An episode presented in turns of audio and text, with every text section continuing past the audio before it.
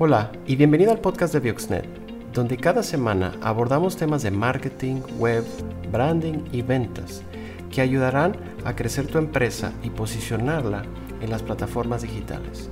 No olvides seguirnos y suscríbete. Comenzamos. ¿Qué son los touch points de tu marca? Hola, soy Jorge Gómez de Bioxnet y hoy vamos a hablar de branding y un concepto llamado los touch points o los puntos de contacto de tu marca y por qué son muy importantes. Sabemos que branding tiene algunos componentes como es los valores de la empresa, la comunicación y desde luego la parte de identificación visual, lo que vemos.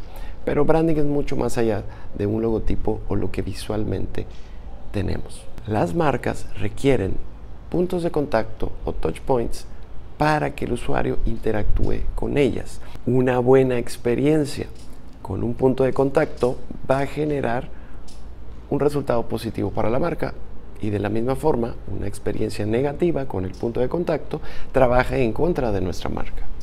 Los puntos de contacto trabajan bajo la premisa del branding, que es dar una experiencia positiva y memorable a nuestro usuario delante de nuestra marca. Queremos ser recordados favorablemente. ¿Y qué son estos puntos de contacto? Bueno, es cualquier elemento que entre en contacto con nuestra marca, sea gráfico, visual, personal o cualquier interacción. Y hoy te voy a hablar de tres categorías de puntos de contacto y cómo debes utilizarlas para beneficiar a tu marca.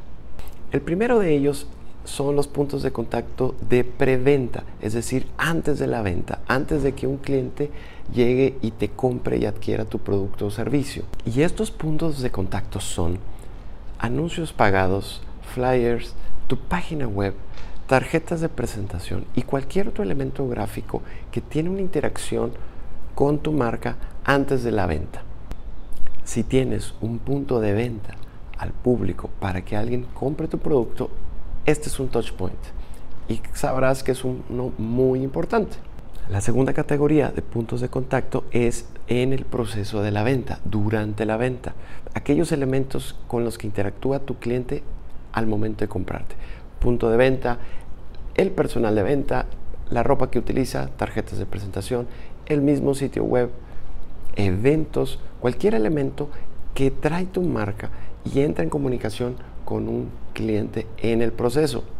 Y la tercera categoría de puntos de contacto son los puntos de contacto postventa.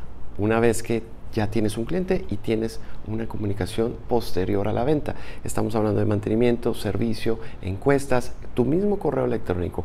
Todos estos son puntos de contacto, de interacción de tu cliente con tu marca. Escuchamos mucho hablar de las experiencias del cliente con la marca, de que no vendemos productos, vendemos experiencias. Y eso es el punto de contacto, cómo tu marca interactúa con tu usuario para dejarle un buen sabor de boca, una experiencia positiva. Los puntos de contacto deben de tener tres elementos muy importantes. El primero de ellos es que deben de representar correctamente a tu marca, es decir, deben de ser fieles a la marca, transmitir lo que es la marca clara y precisamente. Número dos, deben de sobresalir de todos los demás competidores, deben de hacer la marca única y memorable. Y en tercer lugar, el punto de contacto debe de motivar a la gente a hacer algo. En el caso del punto de contacto en preventa, posiblemente el llamado a la acción es invitarlo a acercarse o hacer una compra. En el proceso de la compra, el punto de contacto debe de motivar a cerrar el trato, a hacer la compra propiamente.